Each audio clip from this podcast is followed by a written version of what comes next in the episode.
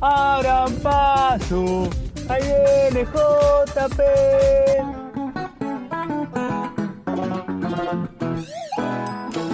Todos los viernes nos visita el biógrafo. JP Rodoni propone un recorrido por historias ocultas u olvidadas.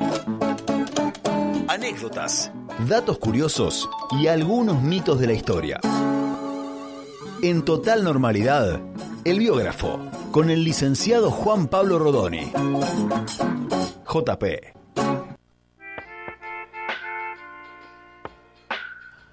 Esto es el biógrafo, él es JP Rodoni. Hola JP, ¿cómo estás? ¿Qué tal? ¿Cómo están? Muy bien, muy bien. Bueno, qué lindo que sea viernes y tener una nueva historia eh, con nosotros. Bueno, agradezco que me reciban bien. Y pensaba hablar, en realidad lo charlamos la otra vez, no estuve el viernes pasado, pero dijimos que el contexto de lo que ocurrió con el atentado de Cristina daba para charlar, lo hicieron todos ya, lo hicieron todos los medios, Bueno. llegué tardísimo. Pero que te si no hubiese faltado, quedaba a tono. Sí. Pero bueno, creo que podemos sacarle un poco más de jugo y ir para algún otro lugar más o hablar de otra cosa. Sí. que espero, primer paréntesis, espero que sea un poco mejor. Iba, voy, iba para mi casa, post trabajo, Sí. y puse una radio local que me dan ganas de decir quién era, pero no lo voy a decir. Tiene AM y FM, te voy a decir eso. Y espero hacerlo con un poco más de nivel la reflexión que la que estaba haciendo el muchacho. Y como él habló, no, no, me- no se refería a mí, pero habló mucho de periodistas kirchneristas y cosas así, voy a hablar en el mismo tono, si de casualidad está escuchando. Bueno, eh, con más nivel, quizás eh, me cueste muy poco hacerlo con más nivel que él. Estás re, re enojado está JP. Eh, sí, sí. Bueno, vamos a seguir. Eh, en relación a este tema de agenda, yo a- algo que, que me, me salió en este tiempo a la memoria es algo que pasaba en la universidad. Una profesora eh, que tenía en historia americana solía repetir que en Estados Unidos no había golpes de Estado, a diferencia de América Latina, que allá en Estados Unidos directamente mataban al presidente y listo. Lo hacía medio en broma, pero Sí. hacía como un análisis a partir de eso. Estados Unidos tiene tres presidentes asesinados y quizás pienso yo que capaz que tienen más puntería o son más efectivos que, que en la Argentina porque no es que acá no hubo intentos de asesinatos, ahora con lo de Cristina, por ahí algunos tienen más presente intentos que hubo, que es lo que vamos a hablar en un ratito, intentos de asesinatos a presidentes o magnicidio en general, que fui y busqué en mi- una ardua tarea, fui y puse magnicidio RAE, porque dejo que me que la RAE me, Te influye, me regle, me regle, y es el asesinato de una persona importante en política por su cargo o poder, o sea, es algo más amplio. Sí. que Voy eso a es- reconocer una cosa y si quieren pueden juzgarme. Yo no sabía lo que era magnicidio. Y creo que el 90% de los que empezó a decir magnicidio ahora tampoco y lo, lo googlearon.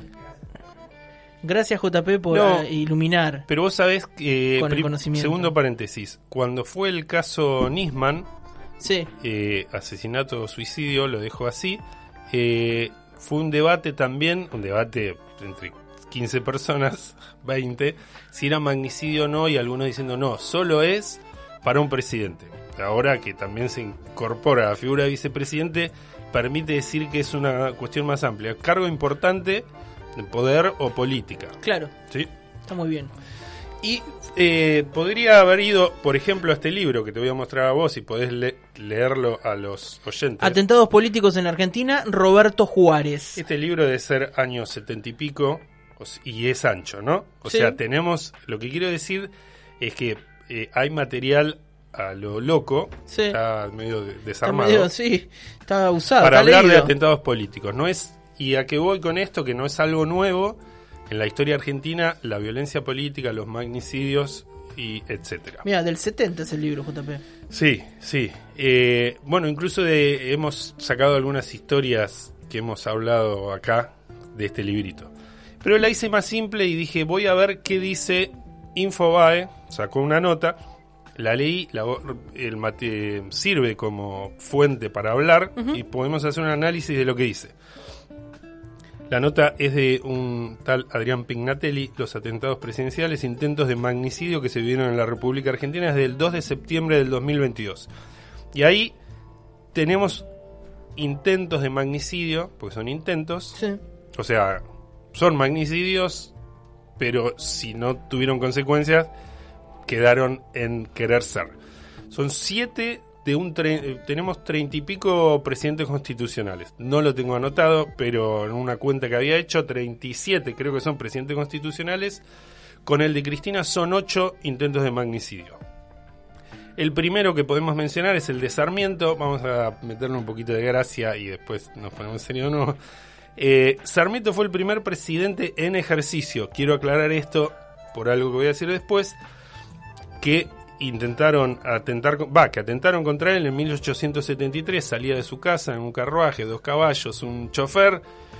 eh, y por calle Corrientes, tres hombres lo esperaban con trabucos y puñales. Eh, uno de, ellos dispara y viste los trabucos como son. Eh, un arma muy rudimentaria. rudimentaria, claro, sobrecargado de pólvora, claro. le explota al que al que dispara, Sí. Termina perdiendo el dedo y a Sarmiento no le pasa nada. Dicen que Sarmiento estaba tan sordo que ni se enteró que había habido un atentado. Y los atacantes fueron presos eh, y ellos dijeron que hubo uno que los había contratado mm. que apareció muerto a los pocos días en Uruguay. 1873. Una década después, eh, Julio Argentino Roca, que iba a dar en 1886, era el último año de su primer mandato, eh, cuando, viste, abren las sesiones en el Congreso, tiene que dar un discurso, bueno, en la puerta del Congreso, desde un grupo de gente que había, curiosos, seguidores de él, sale un cascote, este fue un ataque rudimentario, Sí. que le pega en la cabeza, Uh. parietal izquierdo, Mirá. a Roca. Incluso hay un cuadro que se ve él hablando en el Congreso y tiene una venda, que es por eso, con un corte profundo. Eh, y detienen a un hombre de unos 36 años que fue condenado a 10 años de prisión y a los 9 años eh, le dieron eh, un indulto a pedido de Roca, ya había otro presidente. Y cuando le pregunta- preguntaron por qué había sido la agresión, dijo que buscaba un cambio de gobierno eh, y algo similar a lo de ahora es que ese ataque produjo un acto en Plaza de Mayo, un mitin, como decían en esa época, y una marcha con 20.000 participantes apoyando al presidente contra el atentado. Después tenemos eh, un atentado a otro presidente, Manuel Quintana, que en 1905 iba en su carruaje, conducido por un policía, por calle San- Avenida Santa Fe, hacia el centro. Y cuando pasan por Maipú, un hombre que estaba con un sobre todo sale de Plaza San Martín, se pone en el medio de la calle y cuando estaba cerca de dos metros dispara dos veces un revólver calibre 38, Sí. pero las balas no salieron. Uh, mirá. Un arma más moderna ya que un trabuco. Arrojó el arma, sale corriendo, lo detienen. Era un anarquista de 23 años catalán que lo condenaron a 13 años de prisión, pero en 1911 se escapó de la Penitenciaría Nacional, que ya no existe más, Plaza Las Heras. Se escapó de ahí y nunca más se supo de él.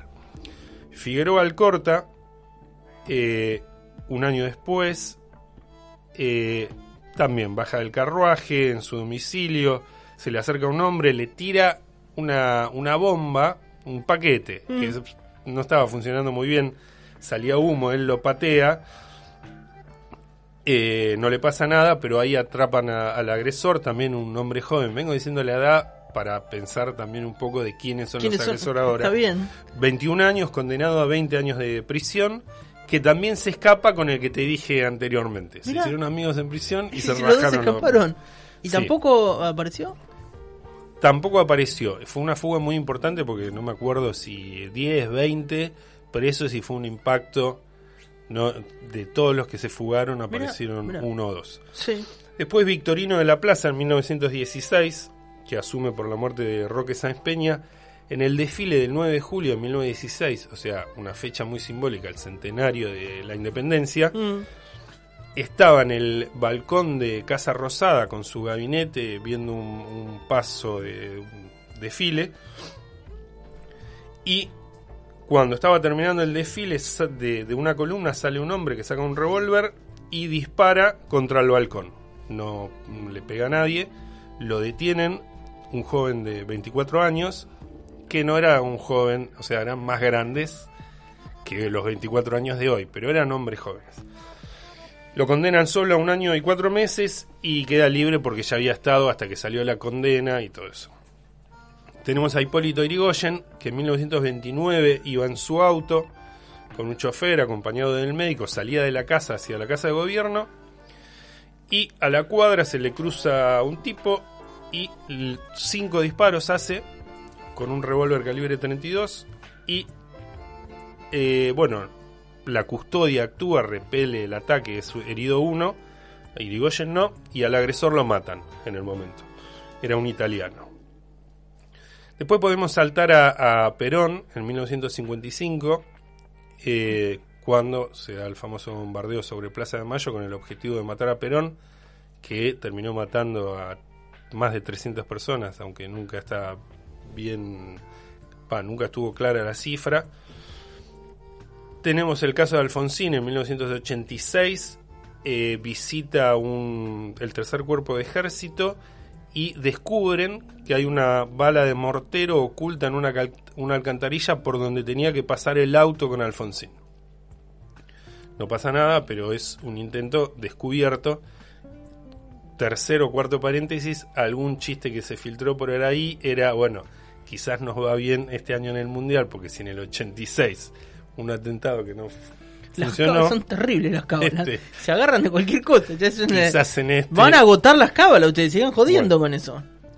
Y con Alfonsín hay un ataque posterior, cuando ya había dejado la presidencia en San Nicolás, le disparan con un revólver, un agresor de 29 años, no, no llegan a pegarle a Alfonsín. Y ese es el raconto que hace Infobae, que es el que en general hizo toda la prensa, porque bueno, fui prestando más o menos atención a qué contaban, que sirve para resumir lo que la prensa habló en relación a, magnicidios y en realidad a atentados a presidentes en ejercicio. Pero lo que yo me preguntaba era qué se hace con esto, ¿no? Porque es como decir, bueno, si tiro una cuestión de archivo, decir, sí, hubo un ataque a la vicepresidenta y yo te cuento, y la prensa te cuenta 10 casos y qué conclusión sacás. Más que decir eh, mal de muchos, consuelo de tonto, no sé, ¿qué, qué podés decir con eso? Eh, o sea, pasás el listado y nada más, eh, se puede pensar en algo más y también se puede como ir poniendo la lupa. Yo, es complicado oralmente, pero si estuviésemos en una clase, sí yo te voy marcando los eh, atentados que, te, que fui mencionando y si vamos década por década, te va tocando uno, ¿no? Porque empezamos Sarmiento en 1870, Roca 1884, 1890, primera década del... Bueno, y te van pasando. Sí. Pero dijimos también que, bueno, además hay otra cosa. Urquiza fue asesinado, fue presidente Urquiza y fue asesinado después de dejar el cargo en 1860. Ahí tenés otro. Una para el 60, una para el 70, una para el 80. Y podemos incluir, si el concepto de magnicidio incluye a personas de, alto cargo político, podés incluir gobernadores, por ejemplo. Y entonces tenés eh, el asesinato de Dorrego en 1828 por la Valle, el asesinato de Facundo Quiroga, que había sido gobernador de La Rioja en 1835, un, un atentado que no funciona contra Rosas en 1840, y ahí te completé desde la independencia hasta hoy una serie de atentados casi uno por década. Eh, y también puedes agregar cargos no ejecutivos, porque te estoy mencionando cargos ejecutivos, presidentes o gobernadores. Podemos incluir, por ejemplo, para la primera década del siglo XX, el asesinato de Ramón Falcón, jefe de policía en 1909, que a mucha gente seguramente le va a desagradar esto, también como diciendo, ah, no, pero Falcón había sido el que reprimió, pero en el fondo sigue siendo, o en la definición sigue siendo un magnicidio. Tenés en 1935 el asesinato de Enzo Bordavere, que fue un el, el, caso que grafica la película de Asesinato en el Senado de la Nación, que es un senador que defendiendo a Lisandro de la Torre de un balazo dentro del Congreso de la Nación, eh, le pegan a él y muere. O sea, vas ampliando y es cada vez más. No me acuerdo de quién es la película. Ahora, No, ahora no lo buscan. de ¿Para qué tenemos la producción activa? Mira. Y tenemos, por ejemplo, otro caso que este es muy poco conocido y es llamativo que sea poco conocido, A porque ver. en la misma década, en 1937, un diputado provincial de Buenos Aires, Mario Besone, radical, le dio seis disparos a otro diputado provincial dentro de la legislatura provincial en La Plata. Besone, radical, le dio seis disparos al diputado Fortunato Chiapara, conservador, y los dos eran del partido de Saavedra, acá cerca. Y es poco conocido, y es como un caso extremo de... disparo. No, no en el lugar del debate, pero en uno de los pasillos y las Claro. oficinas, un diputado mató a otro. Y eso es dos años después del asesinato en el Senado de la Nación, usando el nombre de la película y foto que usé para ilustrar la columna de hoy, la, porque es muy gráfico y simbólico. Claro, si era de Saavedra, era de la sexta. Exacto, exacto. Bueno, un nivel de violencia política importante. Eh, y digo, si estamos hablando de magnicidio, hablamos de violencia política, que es un término que también se usó mucho estos días, ¿no? Hablar de violencia política con el atentado a Cristina. Eh, y entonces podemos agregar a todos los atentados, seguir poniendo la lupa, Sí. y digo, si a esa violencia política que hablamos de atentados a presidentes, gobernadores, senadores y demás, le sumas golpe de Estado, fraude, proscripciones, que te, bueno, no hace falta golpe de Estado, pero 1930, 1943, 1955, 1966, 1976. Fraude antes de la ley Sáenz Peña y la década de 1930. Proscripciones con el peronismo. Y también el radicalismo en la década del 30, que también fue proscripto. Prohibiciones de candidaturas, pilas. Desapariciones. Con la. Bueno, me olvidé de decir, hoy es 16 de septiembre, aniversario del golpe del 55, cuando dije golpe de Estado. Desapariciones, hoy es aniversario también de. Va, se conmemora Sí. la juventud, ya saben. Eh, y todo eso, si vos mirás para atrás, es como que tenés. casi es un horror. ¿no? Sí, es terrible el caudal de quilombo que acaba de Entonces, graficar en minutos. Ahí me parece cuando el atentado de Cristina, la prensa quiere decir, bueno, también hubo atentados antes, parece minimizar o parece decir, sí, hubo muchos. Pero si vos vas poniendo la lupa y vas, además, si seguimos haciendo esa línea eh, de tiempo Sí. que te puse, los intentos de magnicidio, los golpes de Estado, las proscripciones, las desapariciones, las prohibiciones, la censura, la, la violencia política es como eh, denominador común y presente todo el tiempo, eh, con sus subes y bajas, obviamente, no puedes comparar hoy con el 76.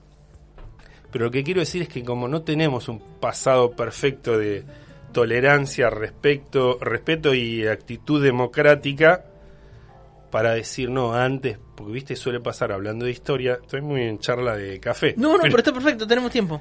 eh, no tenemos como un pasado que suele decirse no, porque antes, no, el pasado nuestro, desde mi perspectiva, es en este sentido es eh, horroroso, sería mucho. Pero si vos querés hablar de una cultura política de respeto, tolerancia y democracia con este pasado que tenemos, Sí, cuesta, cuesta creerlo. eh, cuesta creerlo y cuesta decir, bueno, ¿cómo lo cambiamos? Asumir todo eso y decir, bueno, ¿y ahora qué? De ahí mi profundo escepticismo en relación a poder encontrar un camino donde las Sí. cosas se aquieten. Bueno, fíjate que Unido también, por ejemplo, a lo que charlabas con vos con Bomaro de un presente Bueno, Muy difícil. y sí, pero pensaba, eh, digo, el, el día que fue el atentado a Cristina, el intento de asesinato, cómo nos horrorizamos, cómo, bueno, fue feriado, eh, una jornada de, si se quiere, reflexión, eh, tweets de diferentes políticos de diferentes partidos, como una cuestión ahí, los canales de televisión, y de repente baja un poco el agua, vemos hasta dónde Y llegó, y listo, ¿viste? Eh, y después siguen los, eh, los discursos del odio, eh, sí, bueno, prende el televisor nada más y fíjate las cosas que pasan. Entonces, eh, entiendo tu escepticismo que comparto.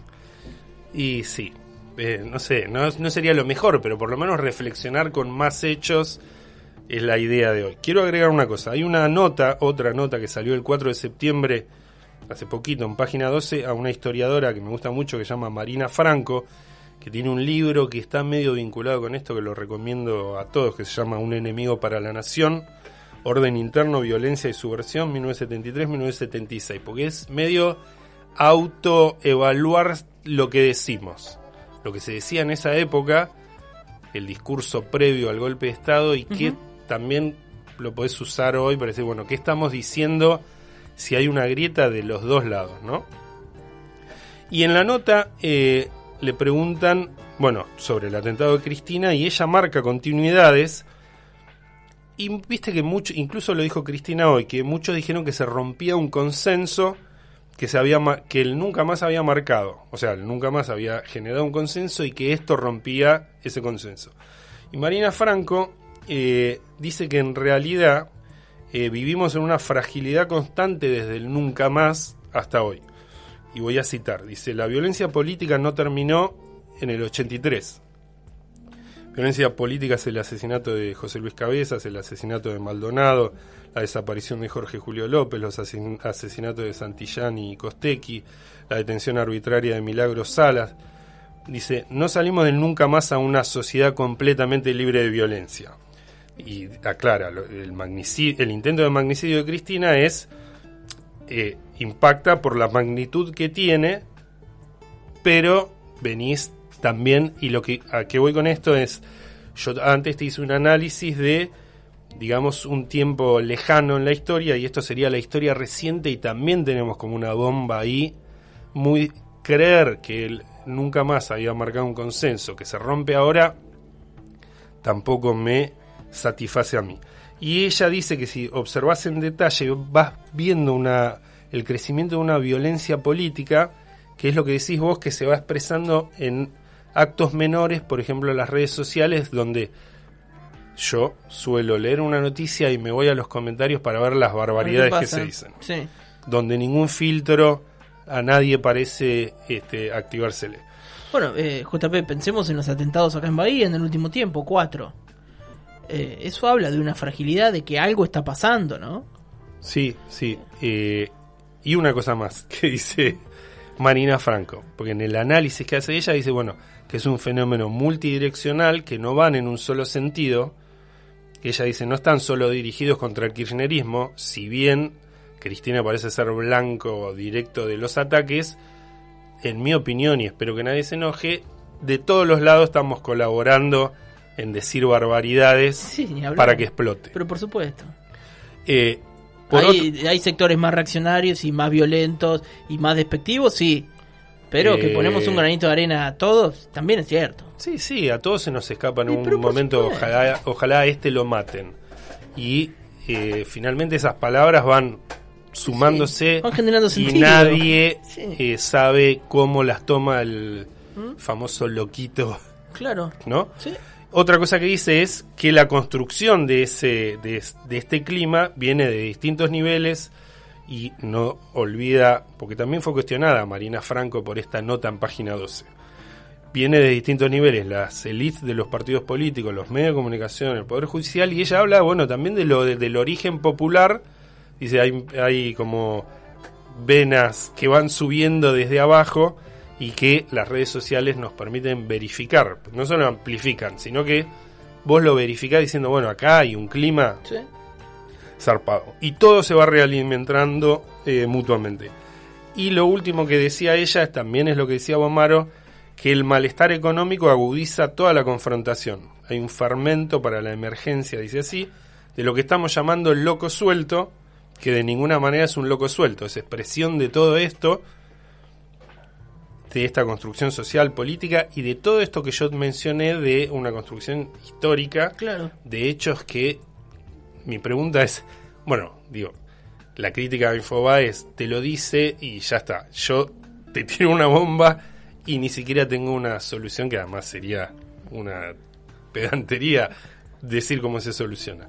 Eh, no sé, con ese pasado y este presente no tengo idea qué vamos a hacer. Eh, pero es súper interesante, JP, lo que traes. Eh, me parece que está buenísimo poder ver hacia atrás eh, todos los intentos de magnicidio, incluso eh, amplificarlos un poco a, eh, a otras figuras, ¿no? Como decías vos, gobernadores y, y demás cuestiones. Y, Y, y esto, ¿no? y Eh, tampoco desligarlo de todos los hechos de nuestra democracia Eso, cortada, Claro. eh, reducida. ¿Sí?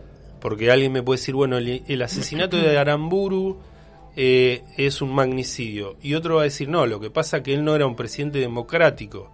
Era de facto contra un gobierno elegido democrático. Tenemos, lo voy a decir así, tal quilombo en nuestra historia que todos vamos sacando un pero antes que nos lleva hasta un lugar que ya no sabemos ni viste decir, bueno, ¿dónde arranca este quilombo? Tampoco soy un amante, o sea, soy un amante de la historia argentina y no es que digo, ah, este país de mierda. Pero es un bardo, ni, Sí. ni un congreso de psicoanalistas nos, nos arregla.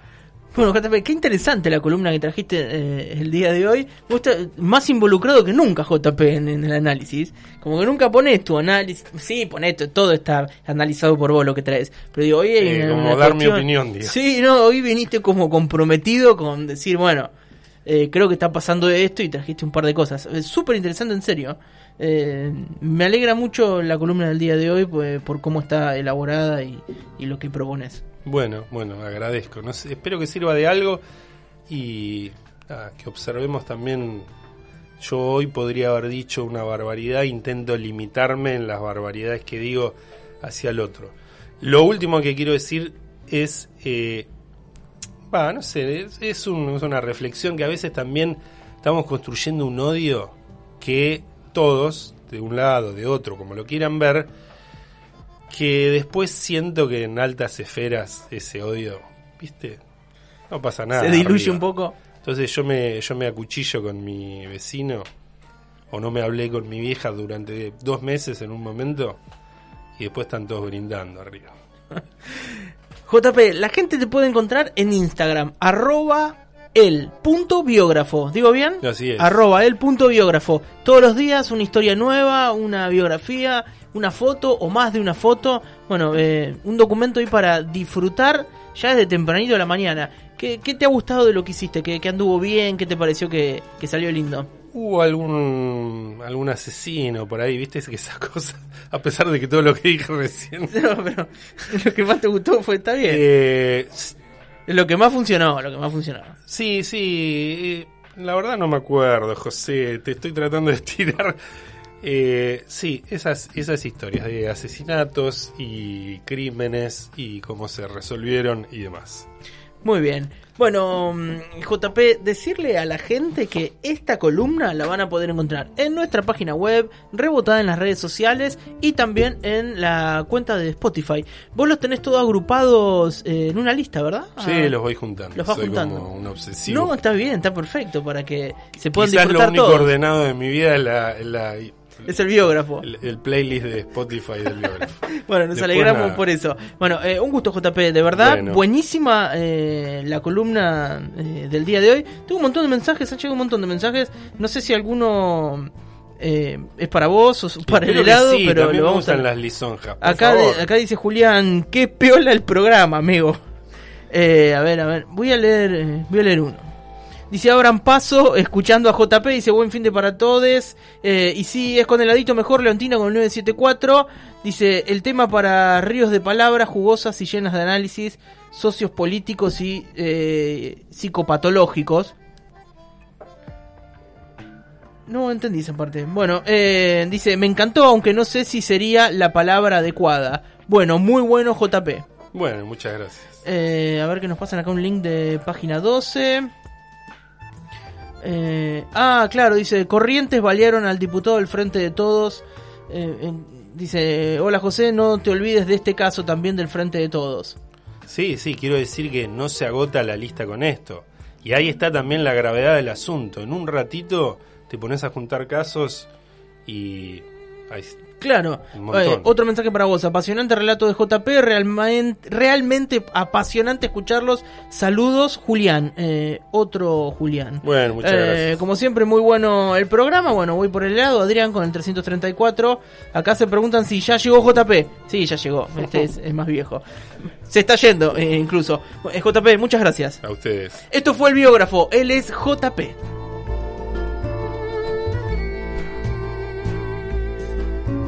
Total normalidad por Radio Urbana.